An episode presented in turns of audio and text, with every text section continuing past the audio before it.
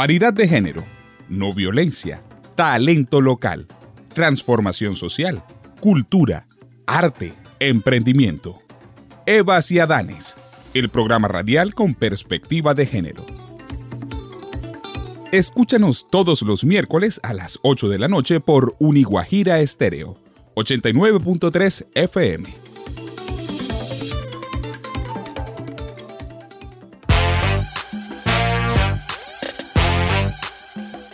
Aquí inicia Evas y Adanes, el programa radial con perspectiva de género, académica y social, espacio donde se promueve la igualdad y la no violencia. Les damos la más cordial bienvenida.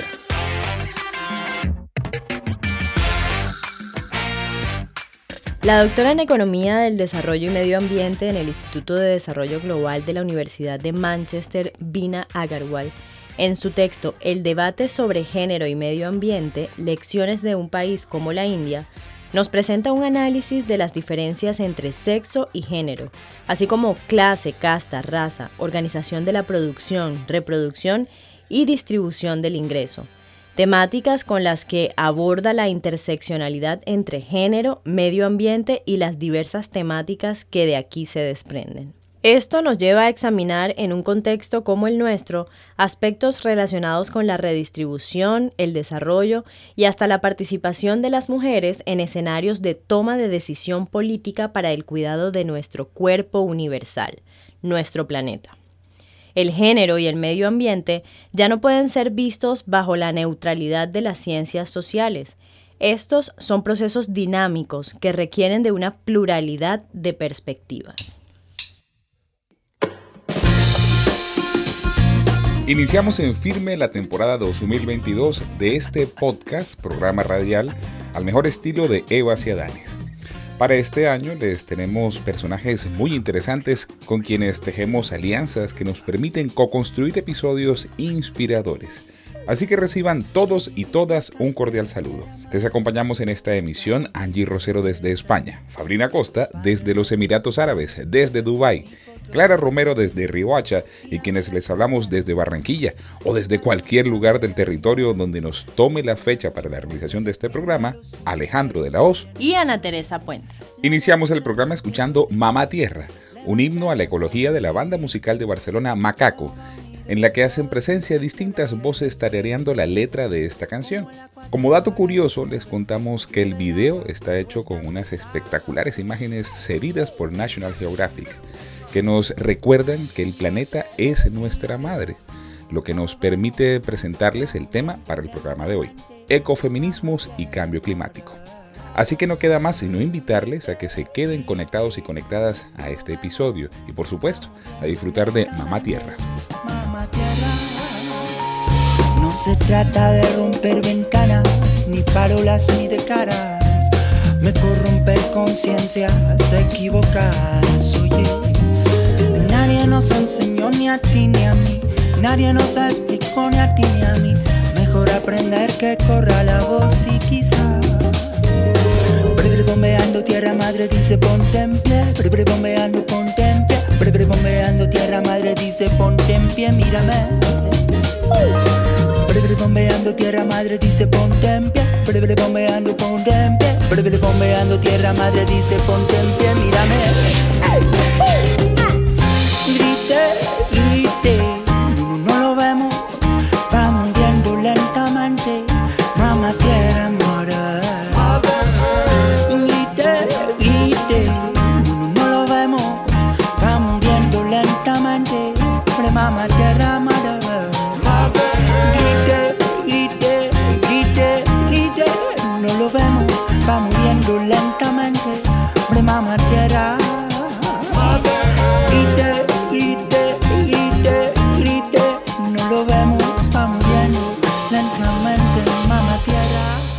Suena Eva Ciadanis. Mamá reclama, se la paca la llama.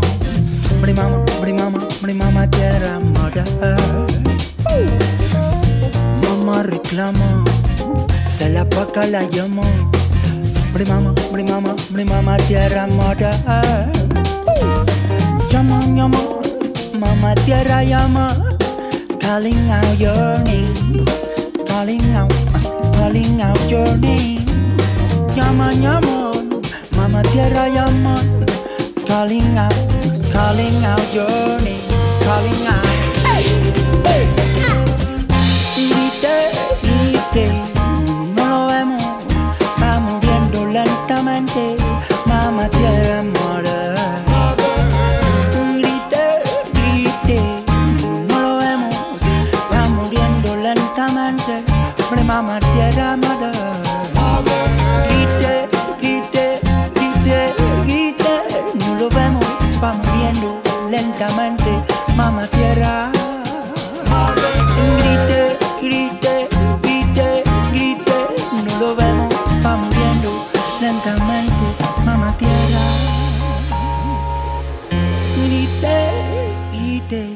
Usted está en sintonía de Evas y Adanes, un programa radial con perspectiva de género.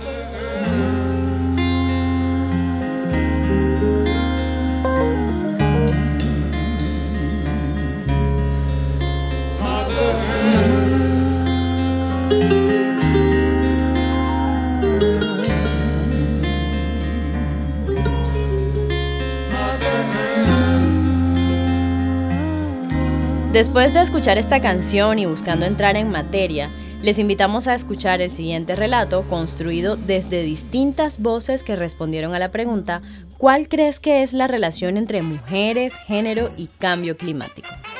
La gente dice. las acciones que las mujeres desarrollamos pueden contribuir un poco a disminuir esos, esos efectos adversos a los que nos ha llevado el cambio climático. A ver, a primeras instancias, en primeras instancias yo no veo ninguna relación. O sea, el cambio climático, ¿por qué tiene que tomar una orientación feminista o, o machista? Eh, culturalmente las características del género han estado relacionadas con el papel que la sociedad ha establecido entre hombres y mujeres frente a un trabajo como tal.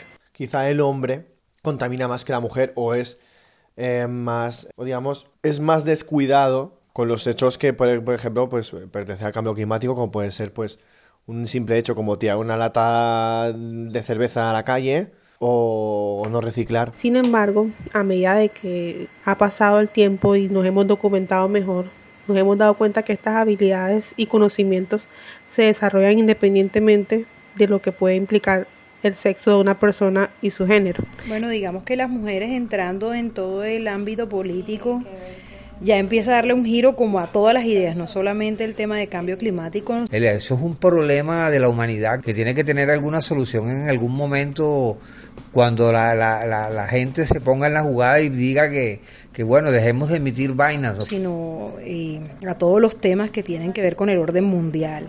Entonces esto ha permitido un mayor empoderamiento de la mujer en la toma de decisiones y, re- y también frente a la administración de los recursos, que históricamente ha sido eh, propiciada por hombres. De la participación de Francia en, el, en, el, en los temas de cambio climático. Esa mujer del área rural, la- las campesinas, pues que tienen como ese empoderamiento en cuanto a el cuidado de los recursos naturales. Digamos que es una persona que aparte ya viene eh, como educada, nutrida eh, en, en- en todo el tema ambiental y que definitivamente puede hacer unos aportes importantes. Este papel es crucial, ya que a medida de que este empoderamiento se forja, la toma de decisiones ha permitido mejorar esta administración de los recursos naturales. Entonces, acciones como el uso eficiente del agua, el ahorro de la, de la energía, el cuidado de las fuentes hídricas, de los recursos naturales, definitivamente contribuyen a que estos efectos se minimicen un poco. No diciendo que los hombres no han hecho aportes en esas áreas, porque sí los, ha- sí los han hecho. Lo que pasa es que en este momento todo el foco, toda la, todo está apuntando hacia qué va a ser una mujer. Asimismo como la educación que como madres damos a nuestros hijos para que ellos también tengan un comportamiento responsable si hay una muy, muy estrecha relación. La gente dice. Ana, después de escuchar los testimonios de las voces masculinas específicamente de este Vox Pop, me doy cuenta del trabajo que hace en nosotros los hombres el patriarcado, el machismo e incluso el sistema económico en el que vivimos. Es decir, los hombres, quienes por mandato patriarcal heredado en muchos casos y en su gran mayoría no estamos sensibilizados frente al cuidado de recursos, por ejemplo, como el agua, somos nosotros quienes estamos en la gran mayoría en los escenarios de toma de decisión política. Por eso es interesante como repensarnos y, determinar si no somos cuidadosos ni siquiera con nosotros mismos, cómo vamos a ser cuidadosos con eh, nuestros recursos naturales. Ahí hay un análisis interesante que hacer. Yo creo que cada vez mm, me convenzo más de la necesidad de darle una mirada feminista a la vida yo agradezco que esto me haya permitido esta reflexión. Sigamos con nuestro programa. Amar es urgente. El cambio climático no es neutral al género. La acción climática tampoco debería. Lisa Von Garner. Hola a todos y todas, nuevamente con ustedes, iniciando esta nueva temporada 2022. Estamos muy contentos, muy felices, emocionados de lo que tenemos preparado para este nuevo año, pero al tiempo también muy agradecidos por los seis años que está cumpliendo nuestro programa radial Hoy Podcast Evas Yadanes. Desde el amor queremos seguir acompañándolos desde Amar es urgente, queremos seguir abriendo caminos en donde prioricemos el amor sobre todas las cosas. Y bueno, la frase que escuchamos es de Lisa Von. Ella es una consultora de género y cambio climático y precisamente nos genera reflexiones sobre cuál es el rol que tenemos como mujeres ante las acciones que se deben enfrentar o las acciones que se deben de realizar para hacer frente al cambio climático. Hoy tenemos una eh, invitada muy poderosa y que está muy alineada a lo que precisamente eh, Lisa Von Garner nos habla, en donde nos recalca la necesidad de que las mujeres estemos presentes en esos espacios de decisión en donde se generan estrategias o se están definiendo la forma de actuar frente a la problemática del cambio climático. Muchísimas gracias. Escuchemos muy atentos lo que esta invitada tiene para decirnos y nos, nos escuchamos en el próximo programa. Un fuerte abrazo para todos y todas y recuerden, amar es urgente. Gracias Clara por tu aporte.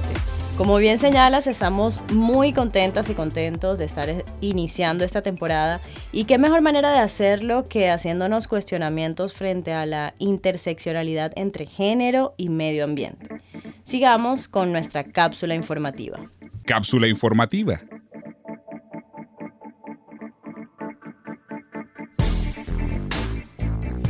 Hola a todos y todas, mi nombre es Angie Rosero y el día de hoy desde la ciudad de Barcelona retomamos estas cápsulas informativas que yo hago con tanto amor y siempre con tantas ganas y precisamente de un tema que a mí me causó muchísima curiosidad. La verdad para mí es un concepto relativamente nuevo porque muy pocas veces lo había escuchado y nunca tuve la oportunidad de indagar de manera profunda.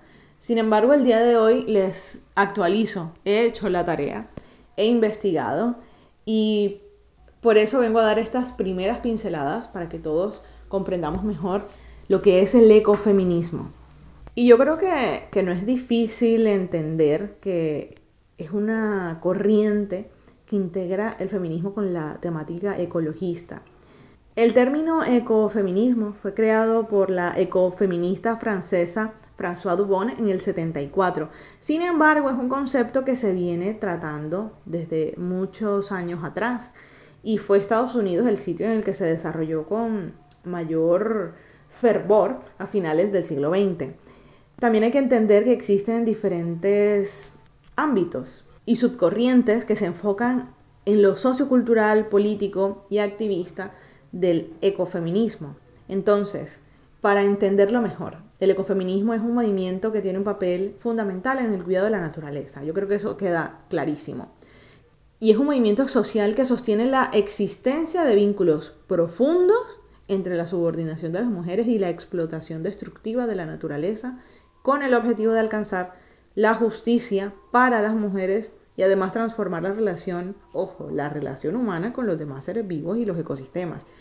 Yo creo que entender este, este punto, esta relación de la mujer con la naturaleza, con la crisis ecológica, nos ayuda a ver un poco más allá y analizar la forma en cómo los roles de género también determinan cuáles son nuestras relaciones con la naturaleza, especialmente en este ciclo en el que estamos viviendo un cambio climático y una crisis ecológica. Entonces, qué bueno encontrar esta conexión en estos dos términos, el feminismo y el cuidado de la naturaleza, la parte más ecologista que sin duda debería no perderse a lo largo de los años. Es curioso este concepto, la verdad, muy nuevo para mí, pero me encanta ver cómo nos podemos encontrar desde el feminismo en distintos otros ámbitos sociales y encontrar y entender que el feminismo no es una ideología o un pensamiento inconexo y desligado a la realidad de lo que necesita el mundo en este momento.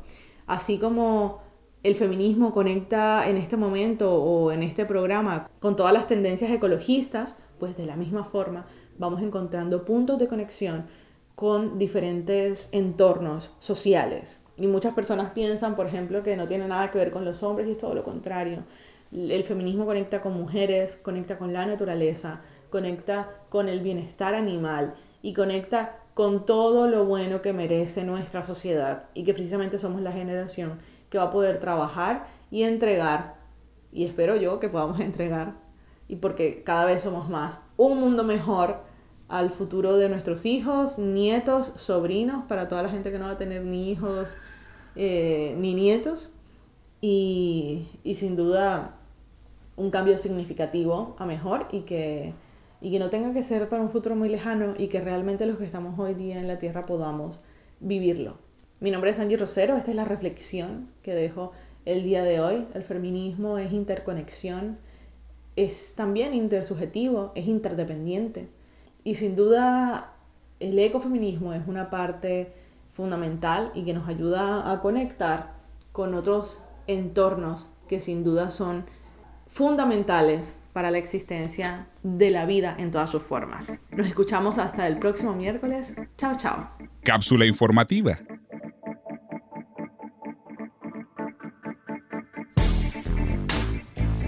Angie, como siempre, dándonos contexto para dar paso a una de las partes más importantes de nuestro programa, la entrevista.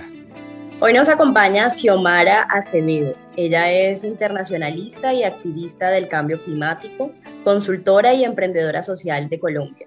Es la fundadora y directora de Barranquilla Más 20, una ONG enfocada y dirigida por jóvenes cuya misión es educar y empoderar a niñas, niños, jóvenes y adolescentes sobre el cambio climático, la biodiversidad y el agua en Colombia y en los países de América Latina y el Caribe. Xiomara, bienvenida, es un gusto encontrarme contigo de nuevo, que podamos actualizar cuaderno. Quiero decirles que además Xiomara es una amiga de hace varios años con la que coincidimos con proyectos en común cuando estuvimos en el equipo de univoluntarios.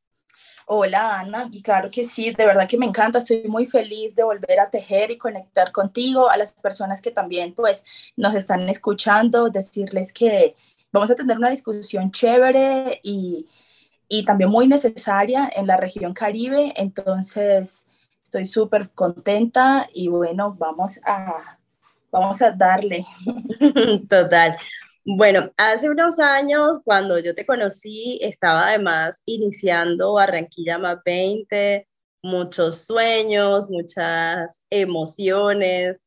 No voy a decir hace cuántos años, porque hace ya 10 años. Hace 10 años. Hace 10 años. Y lo que he visto un poco desde la barrera es que el proyecto ha seguido creciendo, se ha ido fortaleciendo y que además se han ido abriendo varias líneas de trabajo, acciones. Quisiera que nos contaras un poco qué haces desde Barranquilla más 20 y cómo ha sido esa transformación que ha tenido desde sus inicios hasta ahora. Claro que sí. Bueno, de hecho, tú viste cómo se estuvo gestando esta idea también en, en mi cabeza, en nuestras cabezas, desde norte también, ¿cierto? En ese momento, en 2012, estaba pasando la cumbre de Río más 20, que es digamos, un momento muy importante a nivel internacional porque en Río de 1992 se definió la base de los acuerdos que tenemos a nivel global en términos de biodiversidad, en términos de acción climática, en términos de la lucha contra la desertificación de los suelos, el principio 10, que de hecho es la base del acuerdo de Escazú, que ahora es muy popular. Entonces, digamos que a Río 92 le debemos mucho de la importancia del tema ambiental, incluso el mismo Ministerio de Ambiente que tiene Colombia y demás, eso es parte de esos compromisos de esa discusión global. Y 20 años después, en 2012, se estaba haciendo, bueno, que la evaluación, ¿cierto? Que se ha logrado, cuáles persisten como retos, qué ajustes hay que hacer, etcétera, etcétera, porque claramente ya la degradación ambiental, el cambio climático, pues han mostrado signos mucho más profundos y afectaciones a muchísimos millones de personas. Entonces, eh, digamos que en ese momento yo estaba viendo, también estaba en la universidad estudiando relaciones internacionales y decía, mira qué interesante que mucha gente alrededor del mundo se está movilizando en estos temas. Tal vez aquí no, no se está llevando esta discusión, pero pues si no se está llevando, entonces vamos a inventarlo. Vamos a hacer el espacio en donde se pueda conocer en qué está la ciudad en materia ambiental, hacia dónde se está planificando y, etcétera. Entonces, eh, básicamente ahí nació Barranquilla más 20, por eso es el más 20 que mucha gente nos pregunta qué serán, serán 20, 20 personas trabajando, serán, no sé, 20, 20 o, o demás, pero es realmente por el más 20 de Río más 20 y ya estamos en Río más 30. Ya son 10 años de, de, este proceso en donde hemos impactado a más de 20 mil personas, eh, jóvenes, niños, niñas y personas eh, también de comunidades étnicas y ahorita, como tú lo mencionaste, con mucha más fuerza poniendo el lente sobre las mujeres. Entonces, eh, esa es como la idea de dónde surgió Barranquilla más 20. Súper. Y bueno, tú mencionas como esa, esas poblaciones con las que han venido trabajando, como esos proyectos que han venido liderando y precisamente quisiera que hablemos un poco más de ese tema de, la, de las mujeres por la justicia climática. Sé que recientemente tuvieron la cumbre de mujeres por la justicia climática y bueno, estamos en marzo, el mes de la conmemoración del Día Internacional de la Mujer y este es un mes que pues ya sabemos, desde el comercio se habla un, montón de cosas que en verdad no tienen nada que ver con la conmemoración, pero específicamente teniendo en cuenta esta, esta coyuntura en la que nos encontramos, ¿por qué hablar de una cumbre de mujeres por la justicia climática? ¿Cuál es el trabajo que están liderando desde allí y, y qué hace que sea tan necesario hablar desde esta perspectiva? Sí, es una pregunta profunda porque realmente a nivel global no se ha discutido bien cómo el cambio climático está impactando a las mujeres, cómo nos está dejando atrás, porque además la desigualdad de género persiste y condiciona el acceso a oportunidades, a derechos, a responsabilidades y a roles eh, a las mujeres. Entonces, digamos que para empezar, es una discusión que todavía no está agotada, tiene a nivel global, mm, adquirió una relevancia especial, digamos, desde hace unos 5 o 6 años. Entonces, todavía hay mucho para cortar, mucho para nutrir desde las realidades territoriales. Pero yo te digo que en Barranquilla más 20, pues en casi todos estos años, trabajando no solo en Atlántico, sino en Nariño, en Cauca, en Putumayo, bueno, y a nivel nacional, con iniciativas nacionales, nos dimos cuenta que, bueno, siempre las mujeres están ahí como en la primera línea de la gestión comunitaria del territorio, del ambiente, de la organización y demás, pero no es a veces quien está en, la toma de decisiones como tal. Y eso es muy fácil de ver en los escenarios globales de cambio climático, en donde las mujeres no son ni el 30% de las delegaciones de todos los estados que van a negociar el cambio climático año tras año en los espacios de la Conferencia de las Partes de la Convención Marco de Cambio Climático de Naciones Unidas. Entonces, digamos que para, para, para mí también fue como ver, bueno, tal vez si más mujeres estamos negociando esto, capaz habría resultados pues mucho más ambiciosos y distintos, porque somos el 70% de los pobres en el planeta ¿cierto? Las mujeres componen este, este digamos, este grupo. También eh, hay muchos indicadores que ya muestran que el cambio climático no es neutro al género, la feminización de la pobreza, eh, las refugiadas climáticas, las afectadas por desastres eh, que supuestamente se llaman desastres naturales, que no son naturales, pero digamos por los desastres que se incrementan también por el riesgo climático, el acceso a la tierra, etcétera, etcétera.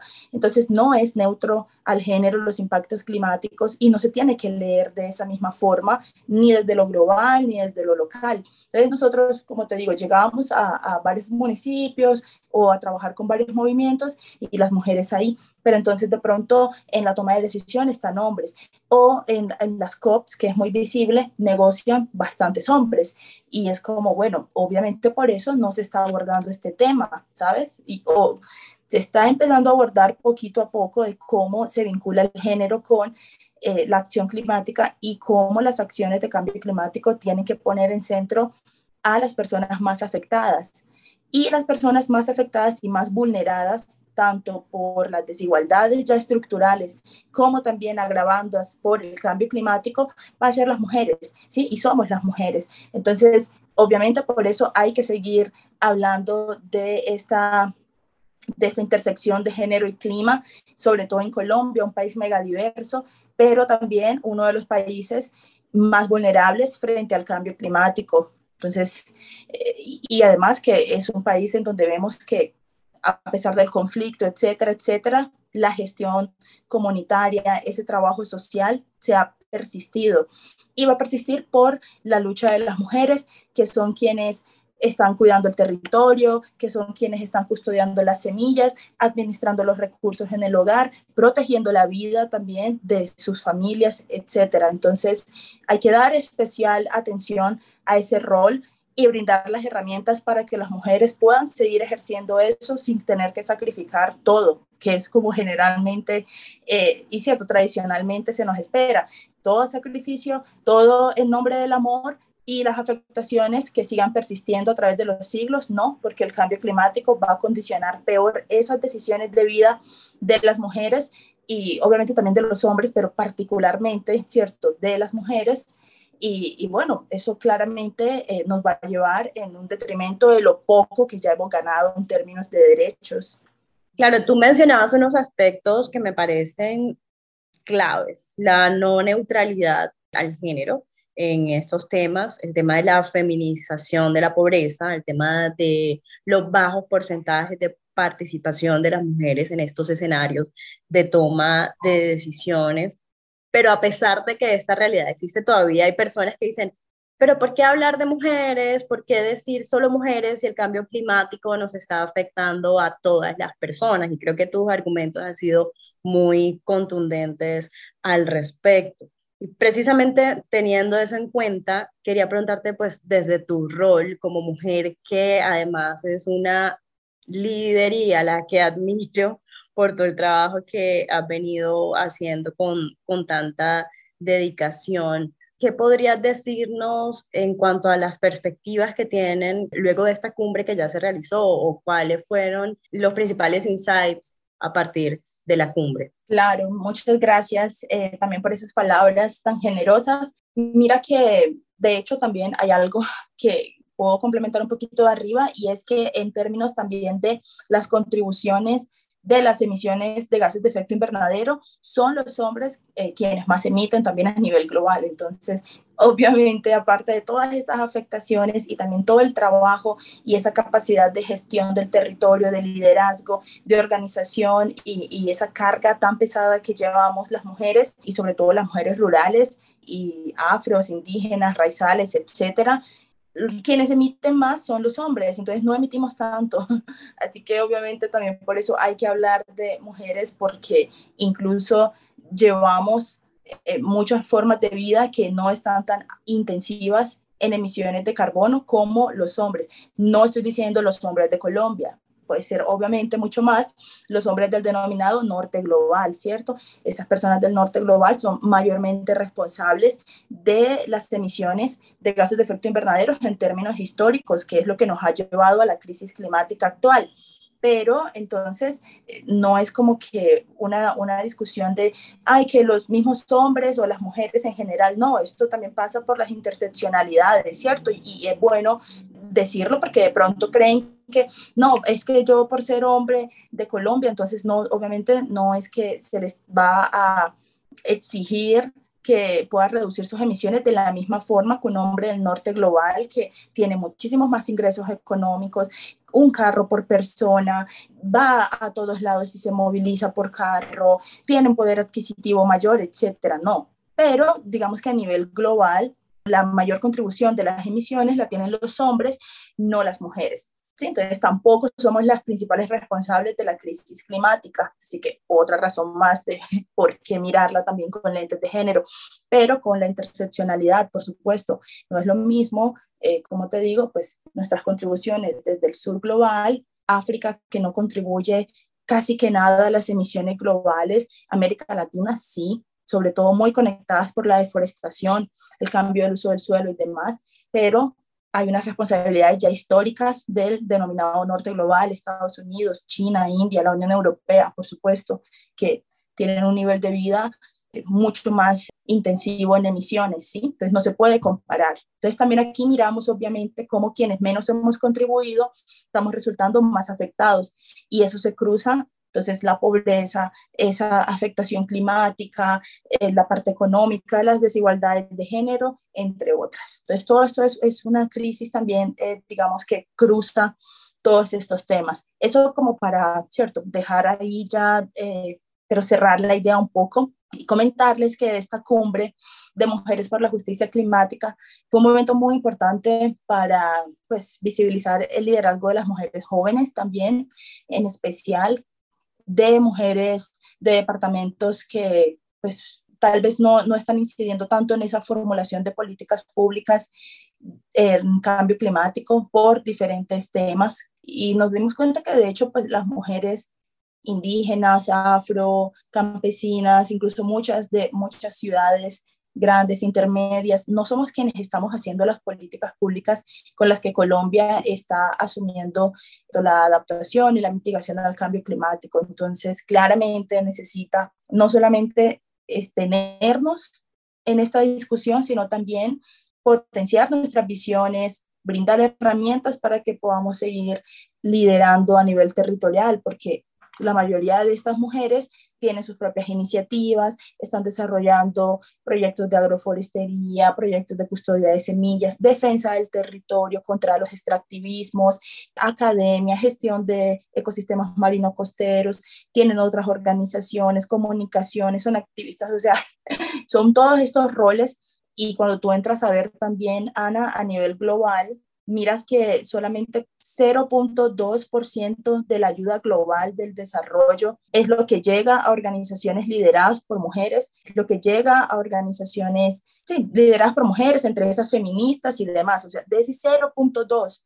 Entonces, claramente es otra desigualdad, que no estamos teniendo financiamiento, no estamos teniendo acceso a muchas de estas herramientas para poder seguir liderando y esos son de los temas que hablamos aquí, como Colombia también es uno de los países que en América Latina más plata recibe para temas climáticos que la gente de pronto no sabe, pero Colombia recibe pues una buena parte de flujos para el cambio climático en la región, mucho más que otros países, pero no es el país que más invierte en temas climáticos. No es el país que más invierte en esto. Entonces, es plantearnos estas discusiones, pero también hubo un espacio para no hablar tal vez de esto que puede sonar como un poquito más, eh, ¿cierto? Como dentro de lo teórico y eso, sino también de lo que nos cuesta como mujeres eh, abordar estas cuestiones, luchar con contra estas desigualdades de género dentro de nuestras comunidades, dentro de nuestras ciudades, ejercer el liderazgo, cómo se formaron estas iniciativas también de mujeres, cómo tenemos unos retos eh, particulares, pero también nuestra conexión con, eh, por ejemplo, el cuerpo, que es nuestro primer territorio, etcétera, etcétera. Entonces, fue, fue un espacio de, listo, no solamente hablar desde tal vez lo llamado mal llamado técnico, pero también desde estas sensibilidades, sueños, también dificultades que tenemos las mujeres para poder tejer una red de mujeres por la justicia climática, que es lo que se ha identificado y que todas queremos seguir trabajando una red de mujeres por la justicia climática en el país. Xiomara, pues yo te escucho y me emociona saber que además están gestando este tipo de iniciativas desde nuestro territorio con mujeres del territorio y con esta mirada tan amplia e integral, porque así como tú lo mencionas, existen interseccionalidades, existen distintas aristas que, o distintas caras que tienen esta problemática y veo que lo que están haciendo es un trabajo mancomunado y que seguro va a tener muy buenos resultados. Ya para ir cerrando, precisamente quisiera preguntarte cuál sería esa invitación entonces que harías a quienes nos escuchan, a otras lideresas y también a todas las personas que están trabajando en esta área para que sigamos uniendo esfuerzos y que podamos lograr un futuro sostenible para todas y todos. Bueno, tengo un mensaje para los hombres que yo sé que están por ahí escuchando y es que sigan apoyándonos, que se vinculen también a esta lucha, porque realmente cuando estamos luchando por la justicia climática, no es que estamos luchando solamente por las mujeres. Eh, de hecho, es, es algo muy interesante el invertir en las mujeres porque inviertes en sus familias, inviertes en su comunidad, inviertes en todo. O sea, la lucha de las mujeres es una lucha que también beneficia a los hombres. O sea, la lucha por mayor financiamiento, por ejemplo, o por mayores datos, o por mayor participación, o por mayor incidencia, o por poner la lupa en las personas más afectadas por el cambio climático, es una lucha que también beneficia a los hombres. Por ahí estamos trabajando también en esos esfuerzos que le dan a ellos y, a ellas y a todos en la sociedad. Entonces no es como que una lucha que es aparte, al contrario, o sea, se invierte en una mujer, se invierte en todo lo que está alrededor de ella, en la gente, en su territorio y demás. Y también las mujeres, obviamente, que vamos a seguir camellando esto, ya digamos que se ha puesto este tema a nivel global y lo estamos empezando también a poner a nivel nacional, entonces se viene mucho trabajo. La idea es que todos los territorios son, pues están, tienen un riesgo frente al cambio climático, así que todos los territorios también tienen que abordar estos temas y serán y muchas las mujeres las que estamos poniendo estos temas en la agenda local, en la agenda nacional. Aquí en Colombia, por ejemplo, yo trabajo este tema, ¿cierto? Y siempre veo mujeres en todos lados que estamos eh, coordinando esto, moviendo esto, gestando esto. Entonces tenemos que seguir porque mucho de lo que hace el país realmente lo hace también por ese liderazgo de las mujeres. Hay que seguir luchando para que pueda ser mucho más ambicioso, para que esta acción pueda ser integral, para que esta acción no solamente se queden en intervenciones simplistas en las que a veces sí es que nosotros abordamos el tema de género, entonces mira cuántos hombres, cuántas mujeres, no, o sea, para que se pueda abordar con interseccionalidad, para que pueda de verdad ir reduciendo esas brechas que ya existen en las estructuras sociales y, y demás. Entonces, es difícil, obviamente, pero lo estamos logrando, lo hemos logrado. Quienes han posicionado la acción climática en el mundo somos las mujeres, entonces tenemos que seguir haciéndolo y no lo vamos a hacer solas, sino más bien juntas, buscando ese propósito común, que es, uno, pues conservar esas capacidades para poder determinar qué queremos hacer en nuestras vidas.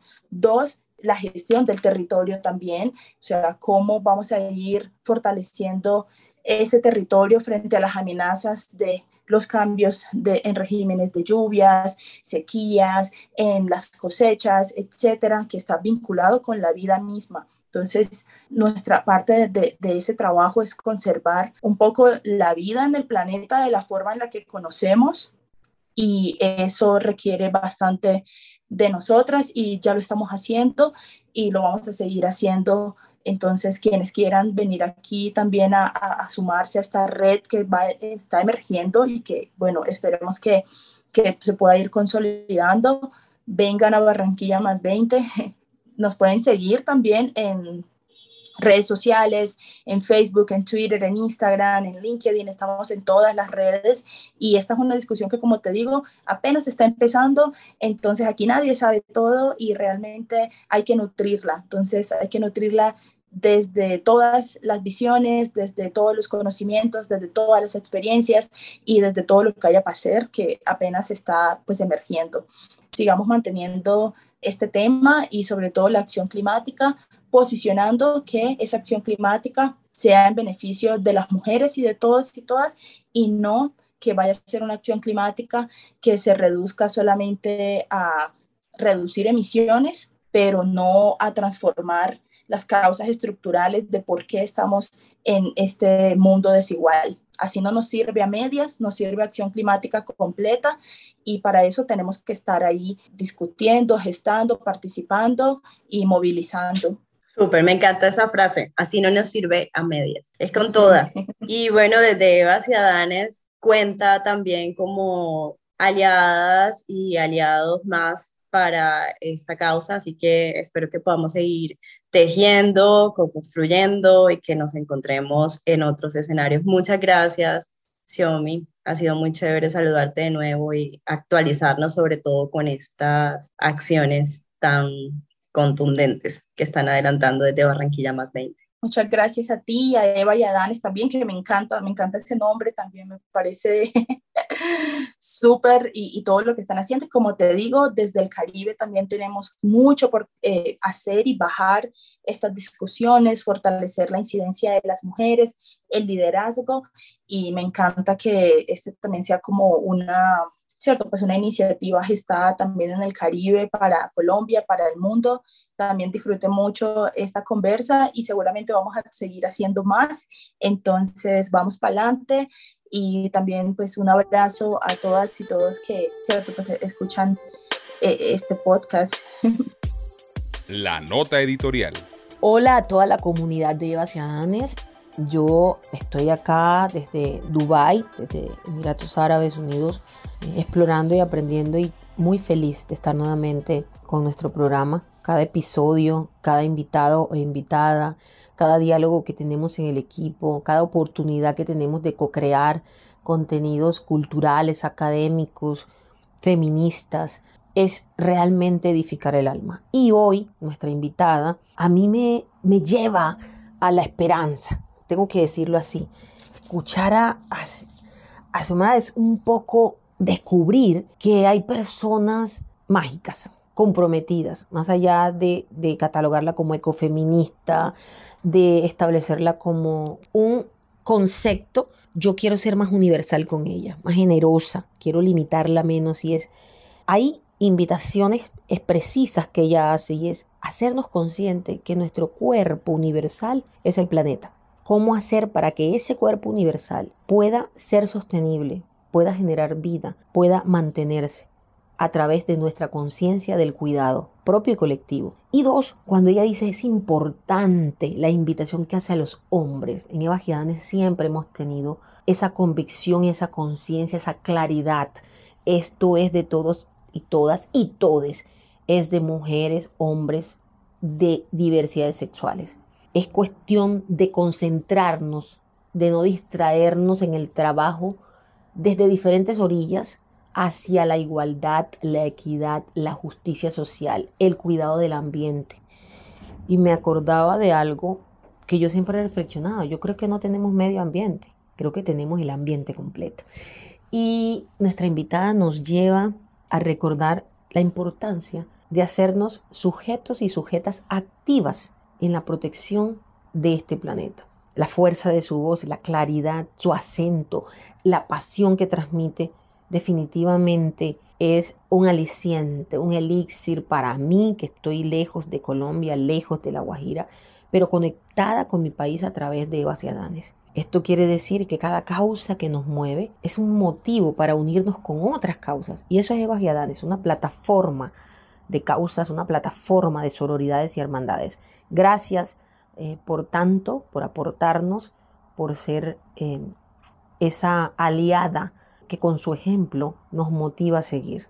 Se necesitan más mujeres como tú, creo que se necesitan mujeres que enfrenten la vida y defiendan sus sueños y no escatimen un solo esfuerzo para volverlos realidad y ojalá que muchas personas en muchas naciones lo escuchen, especialmente los colombianos y las colombianas que vivimos en el exterior y que experimentamos una visión de nuestro país y del mundo transformada.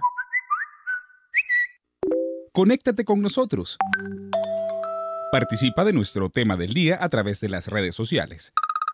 Síguenos en Instagram y Twitter como arroba evasiadanes y en Facebook como Evas Adanes.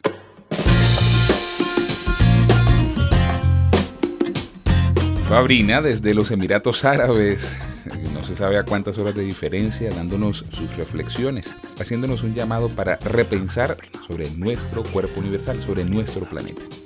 Gracias por eso, Fabrina. Un abrazo hasta los Emiratos Árabes. difícil cantar la tierra madre que nos aguanta y nos vio crecer y a los padres de tus padres y a tus hijos los Bueno, y con esto cerramos nuestro episodio y como siempre con la invitación a que avancemos sin distinción de sexo, raza, edades y condición por un mundo en el que todas y todos cabemos.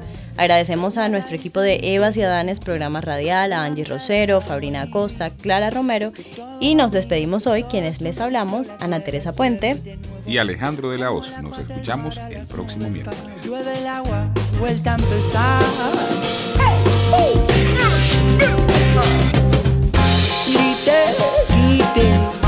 no lo vemos, va muriendo lentamente, mamá tierra madre.